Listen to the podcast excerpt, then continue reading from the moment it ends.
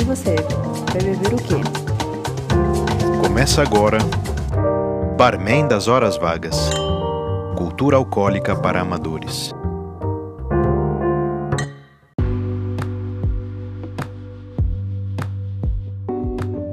Seja bem-vindo ao nosso último episódio dessa temporada, da primeira temporada do Barman das Horas Vagas, Cultura Alcoólica para Amadores. Opa, tudo bem, Romano? Chegamos então no décimo e tão aguardado último episódio da primeira temporada. Nós vamos aqui continuar com o nosso programa nós vamos apresentar aqui o quadro do Alê, que no, no episódio passado ele trouxe para nós coisas de comportamento. E hoje ele vai trazer o que, que a gente tem que ter na nossa dispensa. Vamos chamar o Alê então. Vem aí, Alê! Fala Romano, fala Zapa, tudo bem por aí na mesa? E você que nos ouve agora, bom dia, boa tarde, boa noite, pois eu não sei que horas é que você está ouvindo esse maravilhoso podcast.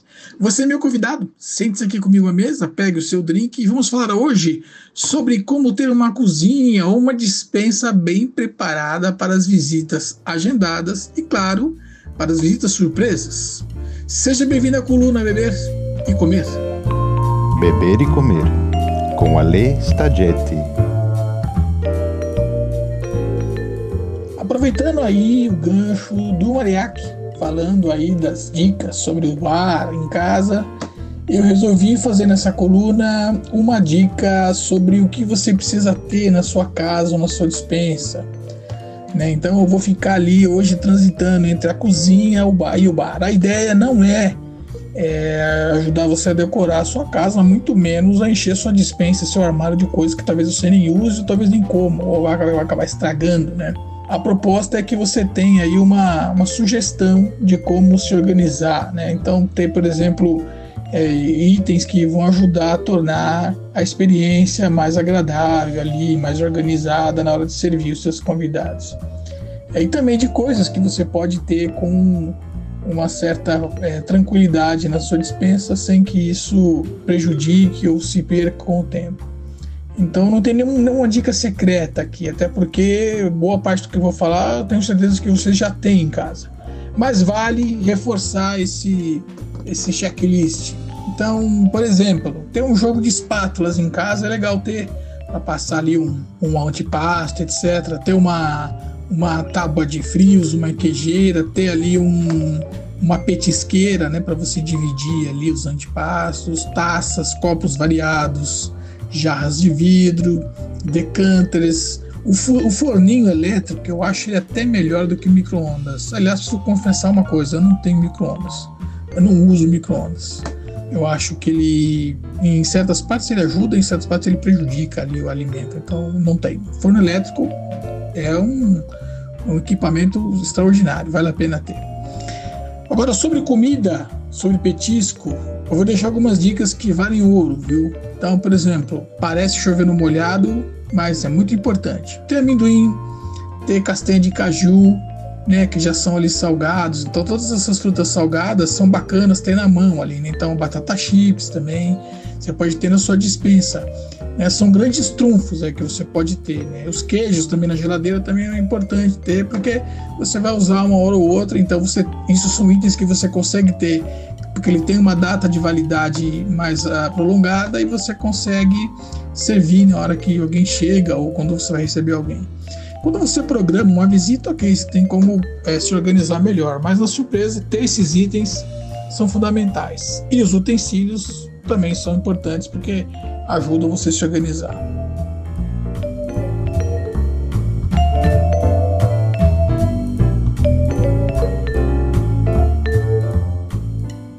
É, itens congelados, como batatas, bolinhos, pães de queijo, os quibes, eles também podem te salvar e muito.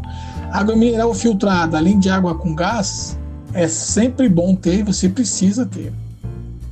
É, tem, tem, tem alimentos ali que eu falei que tem longa validade, por exemplo, como as sardinhas, o atum, a maionese, a alcaparra, azeitona, palmito, um pacote de torradas integrais ou de biscoitos de qualidade são importantíssimos, são itens que você tem uma validade longa e que vai te servir ali muito bem na hora do aperto.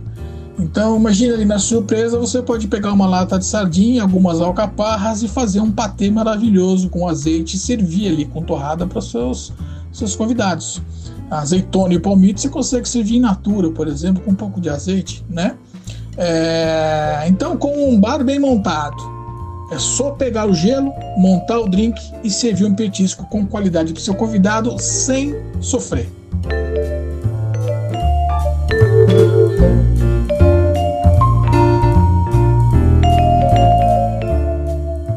É isso. Espero que você tenha gostado desta, que foi a última coluna do Beber e Comer desta temporada no Barman das Horas Vagas, da temporada 1 do Barman das Horas Vagas. E é uma alegria muito grande poder dividir com você as nossas experiências e é gratificante receber tanta mensagem de apoio e de carinho. É isso. No mais, bom apetito, a la próxima, tchau, tchau.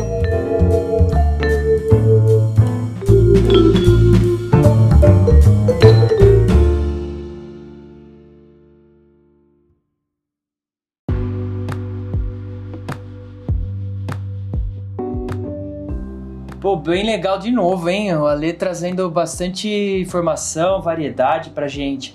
Isso de uma visita de emergência não é mais tão comum, né? De surpresa, assim, igual antigamente, pelo menos. Eu lembro quando eu era pequeno, tocava a campainha, a gente saia correndo, pô, quem é? é? Uma visita. Hoje em dia, né, visita surpresa é difícil ter, mas, mas é sempre bom, que nem, que nem você falou, ah, decidiu de última hora fazer algo com a própria família, né? Ou chamar algum irmão, pai, vem aqui em casa hoje e tal, que eu já tenho algo para fazer. Eu achei bem legal aí tudo que ele falou. Boa. Ale, eu tô muito contente que você aceitou o convite e toda a sua participação aqui sempre foi muito é, relevante e agregadora aqui para para nós, né, que fazemos o programa e também para quem nos ouve, tenho certeza. Mas vamos lá. Sim, sempre uma pitada de tempero no nosso é. programa. mas, mas vamos lá, vamos chamar então a segunda parte da nossa conversa com o Rafael Mariatti. Vamos ouvir?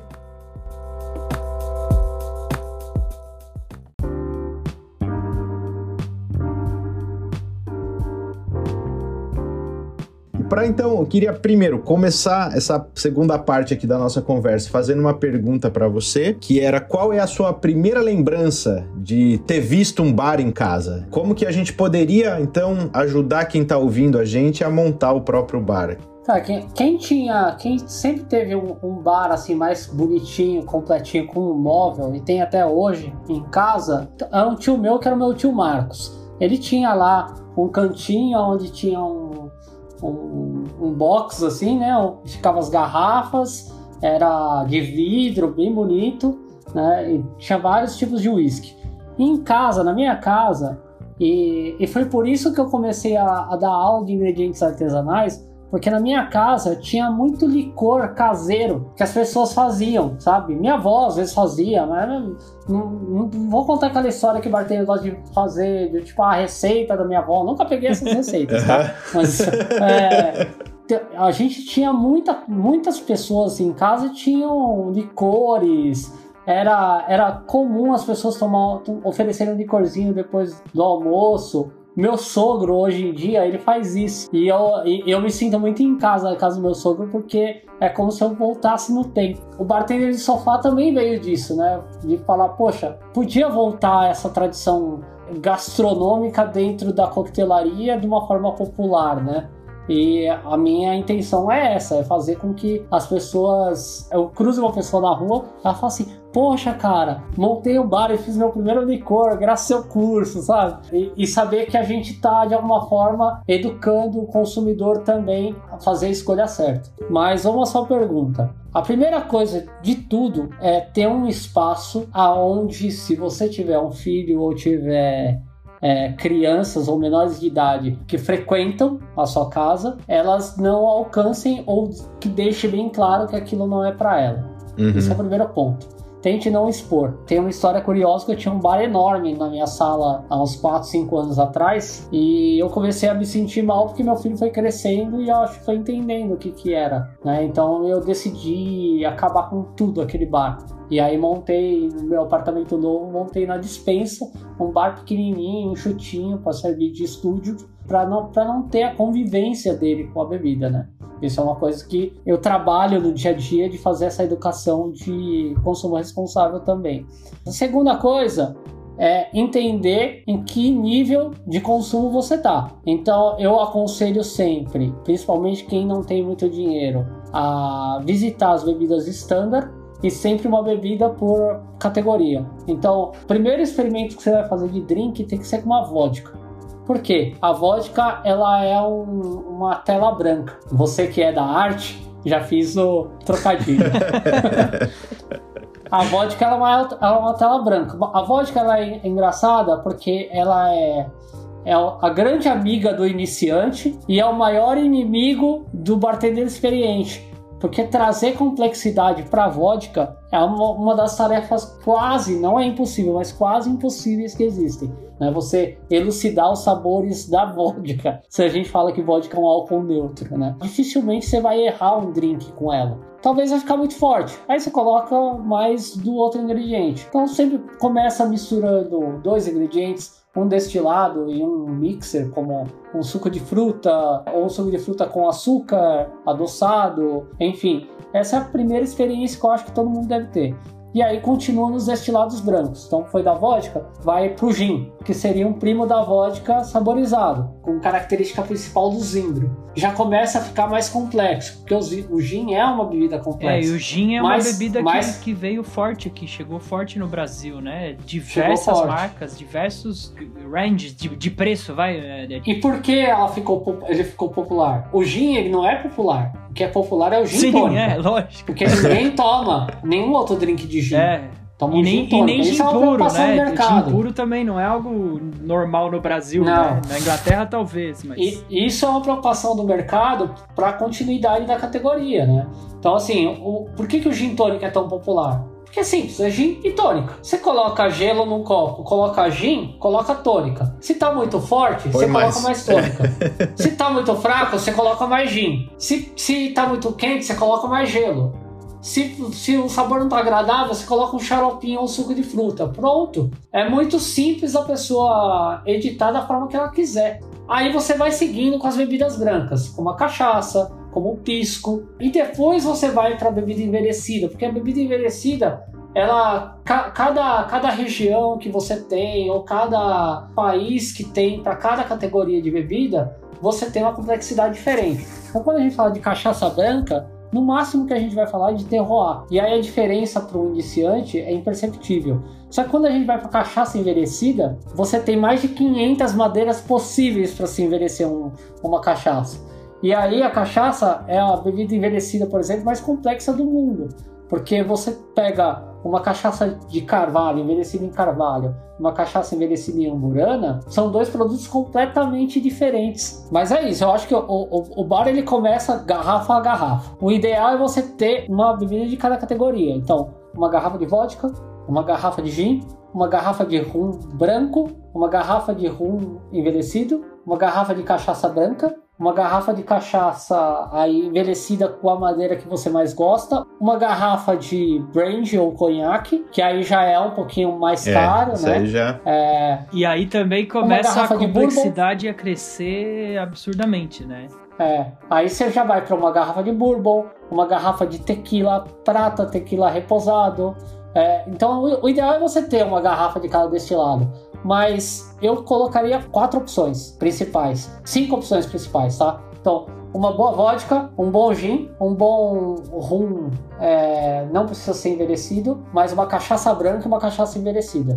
Esse é, esse é o primeiro Pô, jogo. Legal, Aí depois você vai para não são nada muito caro, né? São cinco aí para começar não, não são, e você tendo sempre, que nem você falou, um mix de frutas, limão, né? É, e alguns outros não, itens para ir brincando. Aí, acho, que é, acho que já é um belo início, né? Me ajuda nas contas aí, Gustavo. Você é bom de matemática? Boa, vamos, vamos ver. tá, então, uma garrafa de uma boa vodka que não é tão cara. Você vai pagar cerca de 50 a 60 reais tá? 50 reais. Uhum. Tá? Uma cachaça branca boa, você vai pagar em torno de 30 reais. Uma cachaça envelhecida boa, você vai pagar até 50 reais. Até 50 reais. para não exagerar também, pegar uma cachaça muito envelhecida, muito complexa. Uma, caixa, uma garrafa de rum é, branco bom, você vai pagar até 35 reais. Uma garrafa de gin bom, você vai pagar 100 reais. É, rum envelhecido agora, você vai pagar cerca de 70 reais. Quanto deu ah, essa deu conta? 200, 205. Você nem fez conta. Não, tô, so, Mas tô é, somando, é tô nessa somando barra. aqui. 200 a 250 reais, você já faz um, ba- um- um bar baseado em destilados, sabe? Para misturar com ingredientes básicos. Aí ingrediente de feira. Aí, aí se você, você consegue fazer uma lista, aliás, no, meu curso vai ter essa essas listas, do tipo uma garrafa de rum mais 50 reais para fazer 15 drinks. É possível. É possível, porque existem vários drinks que se repetem os ingredientes e você consegue recriar ingredientes na sua casa sem precisar comprar um ingrediente industrializado também. Uma garrafa, uma garrafa de destilado ali, tem entre 750 e 1 litro, certo? Um litro. E Isso. Uma dose, a gente fala que é quanto? 30 ml?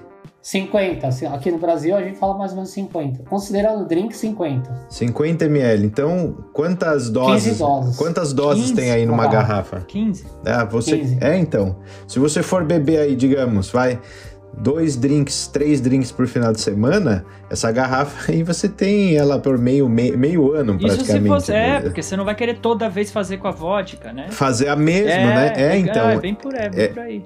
Ele pode fazer o xarope, um xaropinho, deixar ali, aromati fazer esse xarope de açúcar e, e fazer várias garrafinhas desse xarope de açúcar aromatizando com os sabores. Então ele sempre pode misturar é, outros sabores ali para ele, né? E aí o segundo passo seria partir para as bebidas envelhecidas, que aí você gasta um pouquinho a mais, né? E para e aí eu aconselho é, antes de partir para a coquetelaria partir para degustação, por exemplo. Você pega o uísque escocês. Qual é a melhor forma de você entender o uísque escocês depois que você leu a teoria de como ele é feito?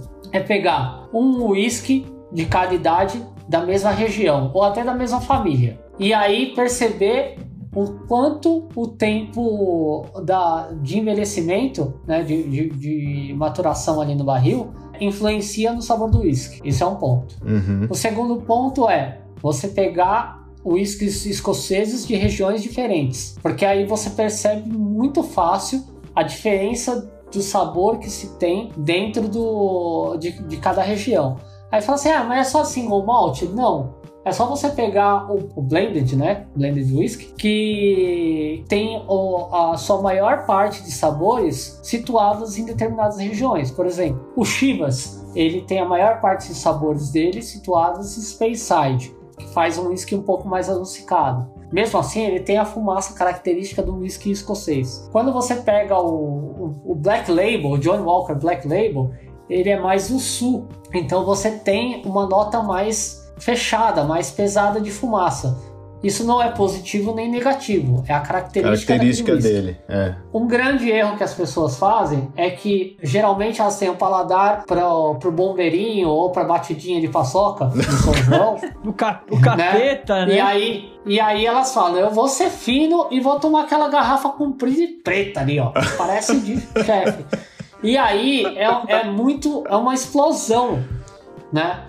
É uma explosão aquilo. E a pessoa determina que ela não gosta de uísque. É. Mas ela, a tequila tem muito disso, né? Todo mundo que tomou um porre de tequila na faculdade Fala nunca É. mais, né? fala nunca mais, mas tomou a tequila mista e tomou numa quantidade exorbitante. É. né? Então, quando você toma tequila 100% agave, num drink bem feito, você já percebe, tem uma outra percepção da, da bebida alcoólica, né? Então, acho que o caminho é esse, é degustar comparando para entender as diferenças. E aí depois pega o whisky escocês, vai com bourbon, e aí percebe que o bourbon não, ele é muito mais doce, muito ah, é, por conta da matéria-prima, né, que é o milho, Milho. que dos cereais é o que mais tem açúcar, né? Isso. ma- mais tem amido. Você começa a entender um pouco até de agronomia na, na degustação de destilados.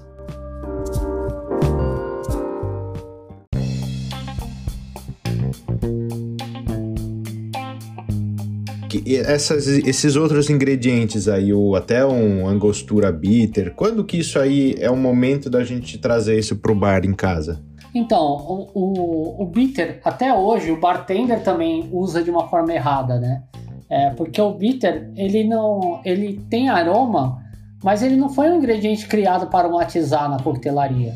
Ele é um, um ingrediente de equilíbrio. É, para aromatizar, você pode simplesmente fazer uma tintura. O que, que é uma tintura? E isso, para as pessoas em casa, é, um, é uma baita é, é, um, é, um, é uma baita jogada. Você pega um álcool neutro, de preferência um álcool de alta prova, né, que é aquele álcool de cereais que você acha geralmente em lojas que, que vendem produtos para perfume. Esses álcoois, eles são é, é potáveis, tá? É, óbvio que não nessa temperatura, né, nessa graduação, mas aí você pode pegar esse, esse álcool, pegar um pote, encher esse pote é, com um ingrediente, tipo casca de laranja. Pega a casca de laranja Bahia, enche esse pote com casca de laranja e aí enche com álcool de cereais e deixa guardado num lugar, num lugar escuro por alguns dias, por uns sete dias. Pode deixar até menos, mas deixa por sete dias. Quando você retirar, você vai ter um álcool de alta prova altamente aromático. O ideal é fazer essa infusão com álcool a, a, a 65% mais ou menos, tá? Mas dá pra fazer ele com alta prova também, é que ele pode ficar um pouco turvo. Você vai pegar aquilo, colocar num, num dispenser de, de gotinha, assim, sabe? Pega ali o, o rinossoro que, que acabou.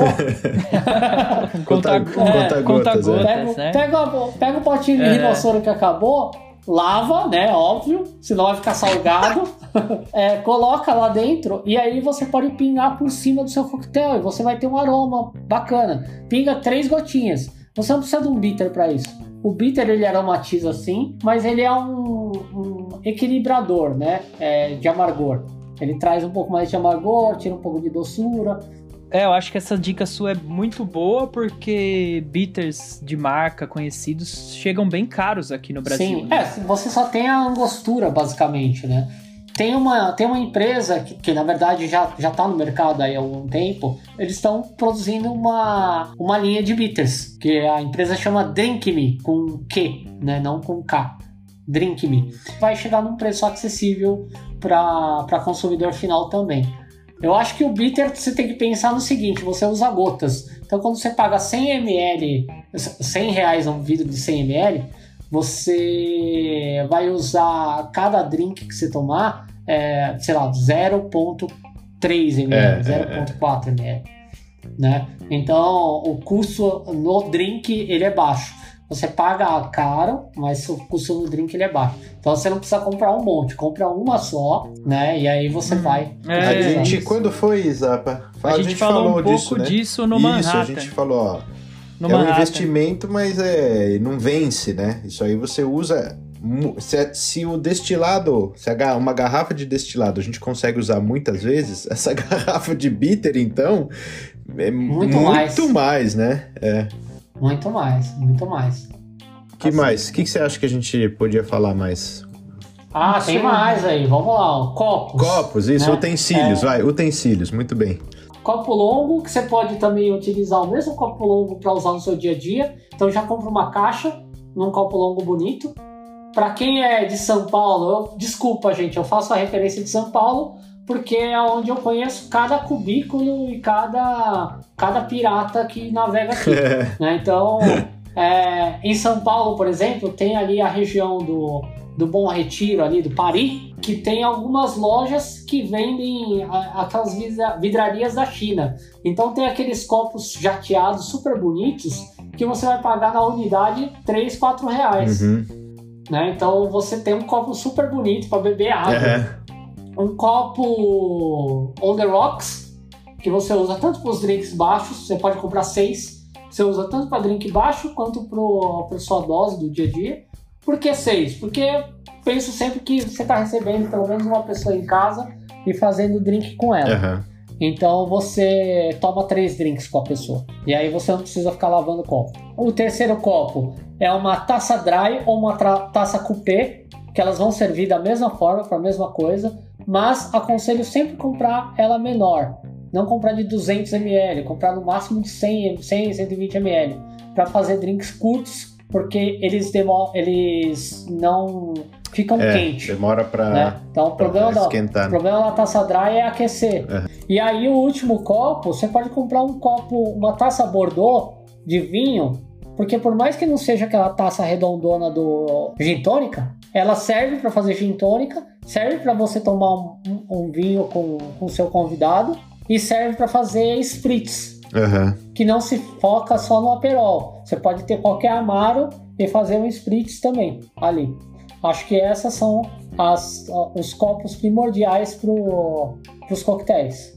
E outros utensílios, tipo a coqueteleira, aquele macerador. é, Medidor. Ó, você pode comprar tudo isso, mas vamos dizer que você é, é, muquirana ou, ou você não tem dinheiro, cara. Você, você, poxa, você tá afundado em dívida do Itaú, do- sabe? Então, o Itaú tá, tá, tá- O Itaú e a imobiliária tá comendo seu salário. Então vamos fazer o seguinte, sabe? O que que tem a ver? Eu sempre gosto de fazer essa pergunta que sempre soa legal. é. O que, que tem a ver o palmito com a coquetelaria?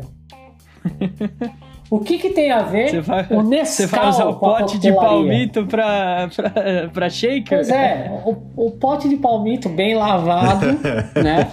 Porque ninguém quer tomar um palmito a, martini. a lata de A lata de Todd ali, bem. A lata, Bem a- fechadinha. é, a- aquele, aquele vidrinho, ó, aquele plastiquinho mesmo do Todd, né? Que tem a tampa, bem lavado, É. pote de geleia, aquela coqueteleira da academia, sabe? Tudo aquilo funciona como coqueteleira. Medidor. Você tem três formas de usar medidor em casa. A xícara de café tradicional, ela tem até, em média, né? Porque isso nunca, nunca tá padrão, né? Mas em média tem 90 ml. Então você já sabe que enchendo a xícara até a metade, você tem basicamente uma dose. Outra coisa que ninguém enxerga como medidor é. Acabou, acabou aquele xarope da tosse do, do seu filho, pega aquela tampinha medidor ali. E, É, cara, tá graduado, né? é tá graduado ótimo. aquilo lá. Aquele medidor é ótimo para profissional, porque ele mede de 5 em 5 É, tá ml. graduado, é, é. Boa Pô, ideia. uma boa é. ideia também, hein? Entendeu? Então, tem muita coisa que a gente faz na cozinha, por exemplo, que tudo bem fazer a olho. Mas a coquetelaria é, não é tudo bem fazer a olho. Não Se- é, até, não é. até profissional usa é, medidor.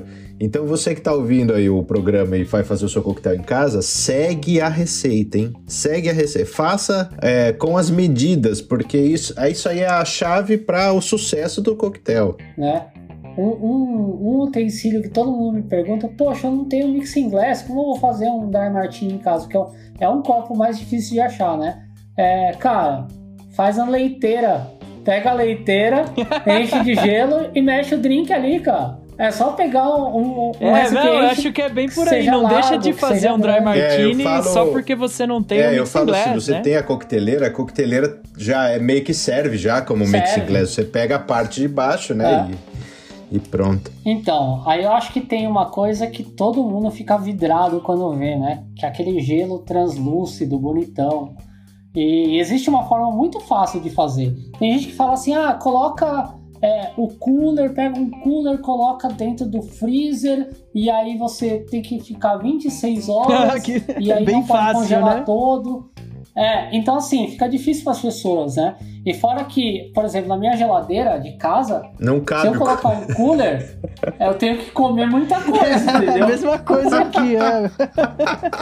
Então, assim, eu tenho uma maneira super fácil, ó. Presta atenção, anota aí, tá? É, essa daqui é de tia Ofélia, da Dona Ofélia, tá?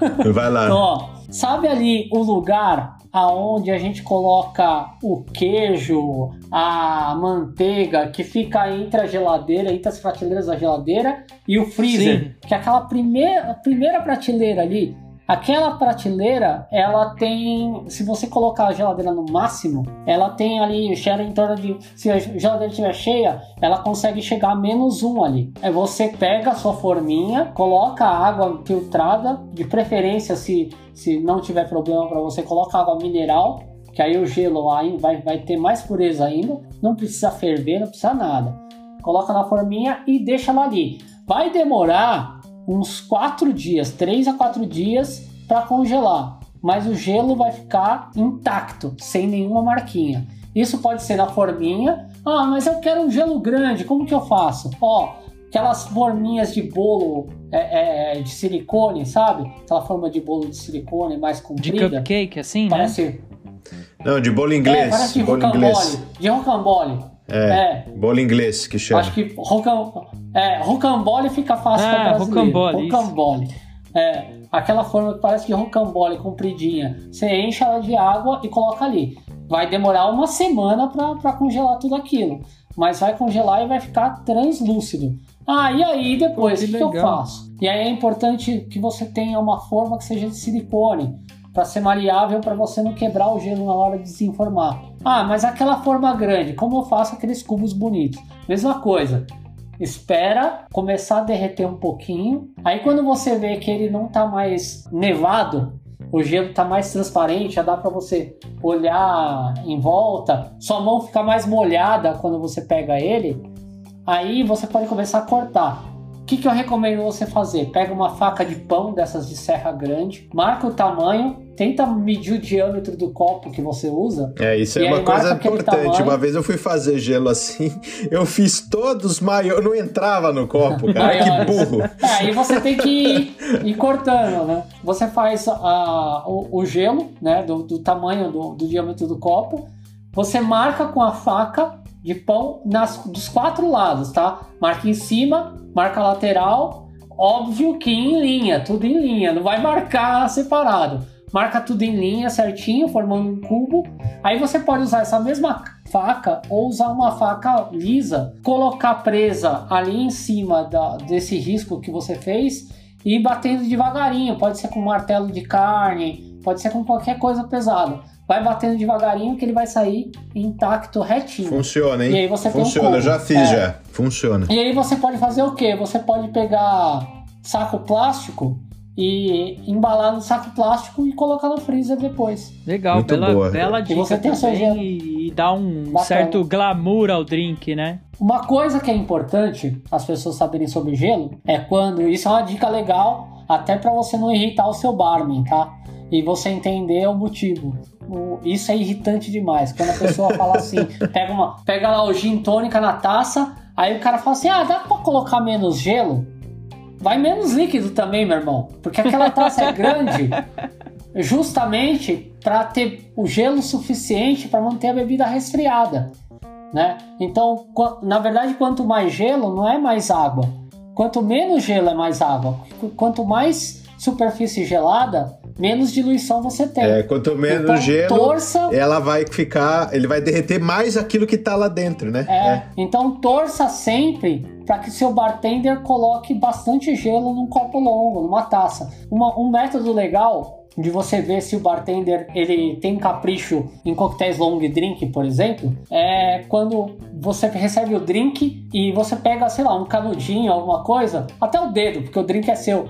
Bate no primeiro gelo e ele começa a boiar, quicar Aham. significa que você tem menos gelo do que líquido. Por que isso? O cuidado da última dosagem. Quando você está dosando ali a bebida, o drink por copo longo, o último cubo de gelo que fica em cima, ele não pode ser coberto acima da metade dele. Se ele for coberto, ele começa a boiar. Olha só. Isso é uma dica já para bartender também. Maravilha.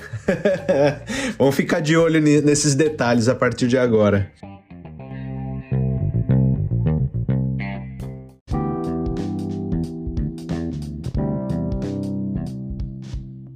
Eu queria agradecer aqui então esse grande mestre da coquetelaria, da mixologia e de todas as mídias digitais, impressas e o que quer que seja que tenha a ver com coquetel, ele está lá. É só vou estar é, ele está lá.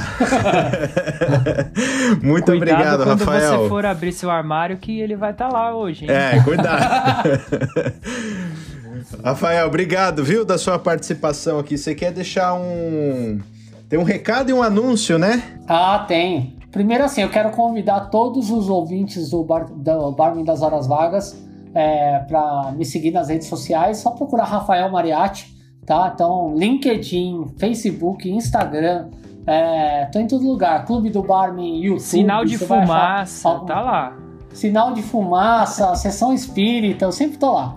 Você pode me seguir em redes sociais, tem bastante conteúdo meu. E uma rede social que eu não estava, e vou passar a estar agora, é essa que vocês estão ouvindo, que são os podcasts. Você pode conferir o meu podcast, né, que é o Contos de Balcão, que eu conto algumas crônicas sobre experiências que eu tive é, de lugares que eu fui, sobre a coquetelaria, sobre a história da coquetelaria, nada técnico, né? Contando a história de uma forma leve, mas sob meus olhos, sobre meu raciocínio das coisas. Vai ser bem legal. É bem diferente do conteúdo do Barman das Horas Vagas, né? Então é um complemento. Você faz a sua graduação aqui e pode vir fazer depois a pós-graduação. Não, brincadeira, brincadeira. É, você, pode, você pode aprender a fazer os drinks aqui e entender a complexidade dessa história do mundo da coquetelaria comigo no Contos de Balcão. E também tem o curso que é o Bartender de Sofá. Tá? Então quero formar muito bartender de sofá por aí, então conto com vocês também. Maravilha. Então, esse aqui é o nosso último episódio dessa primeira temporada, né? Então, quem, ah! quem nos ah! Calma, que a gente vai voltar. Quem nos ouve, pode então não vai ficar órfão nesse tempo, né? A gente vai passar o bastão aqui. Sigam lá, acompanhem o podcast do Rafael, que a gente vai dar uma pausa, né? Até a gente formatar toda. A gente vai ter que renovar o formato, né? Vai estudar aqui, vai fazer sempre com entrevista, sem entrevista. Como, como, que vai ser a segunda temporada, a gente ainda não sabe. Então a gente precisa desse. É, a verdade é que tá caçando patrocínio agora. Essa é a verdade. É. Marcas ajudem, ajudem seu consumidor. É, eu quero ver. Tem que sustentar três, né, Zapa? com certeza, com certeza ele vai voltar aqui. Ele vai voltar aqui. A gente vai voltarei, fazer... Voltarei, voltarei, voltarei. Valeu, obrigado, Rafael. Valeu, obrigado, Rafael. Um abraço. Valeu, gente. Obrigado pelo convite.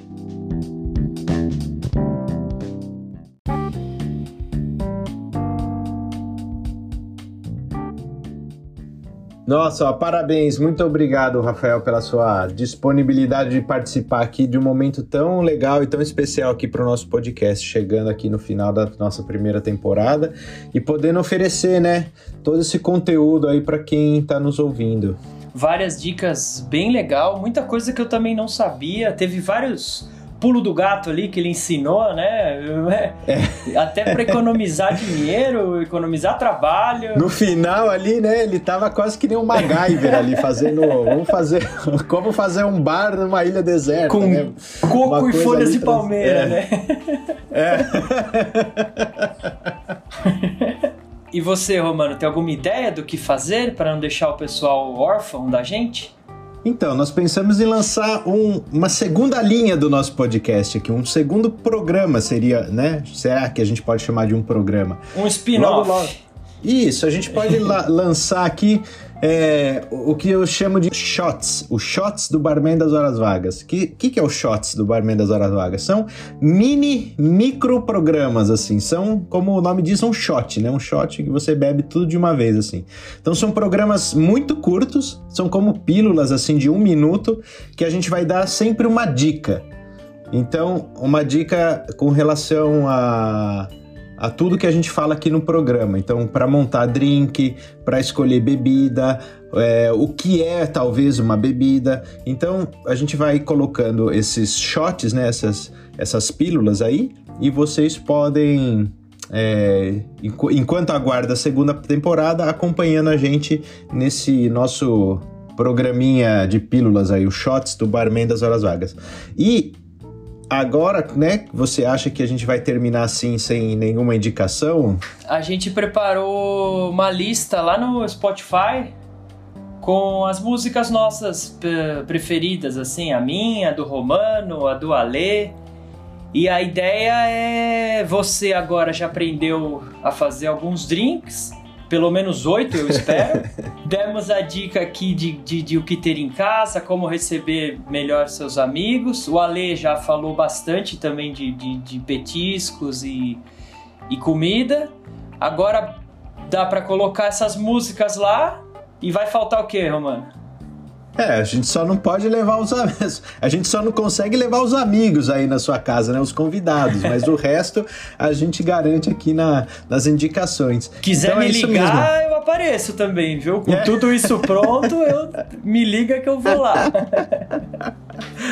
Ah, então, como o Zapa falou, você vai entrar lá no Spotify, nosso perfil no Spotify, e lá tem as três playlists, né? São três playlists separadas, assim, com o nome de cada um de nós. E eu falei pro, pra eles, falei aqui pro, pro Zap e pro Ale também, que é uma forma legal de vocês conhecerem como que uma análise psicológica através das músicas, vocês vão conhecer um pouco quem nós somos e o nosso gosto e, e aquilo que a gente acha que é, que é legal, como que a nossa festa em casa ela é feita com essa playlist. E aí, se você, né, pode também acessar essa playlist pela nossa página, que é barmendashorasvagas.com. Você vai entrar lá no décimo episódio e vai achar lá é, a nossa playlist, as nossas, né, as nossas playlists. Tá legal? Vai, o pessoal vai descobrir as várias personalidades que moram dentro da minha cabeça. Tá legal, Zapa, muito legal, foi muito bom ficar, foi muito bom fazer esse Valeu. programa aqui com você, viu? Logo, logo a gente tá de volta. Um abraço. Abraço, tchau.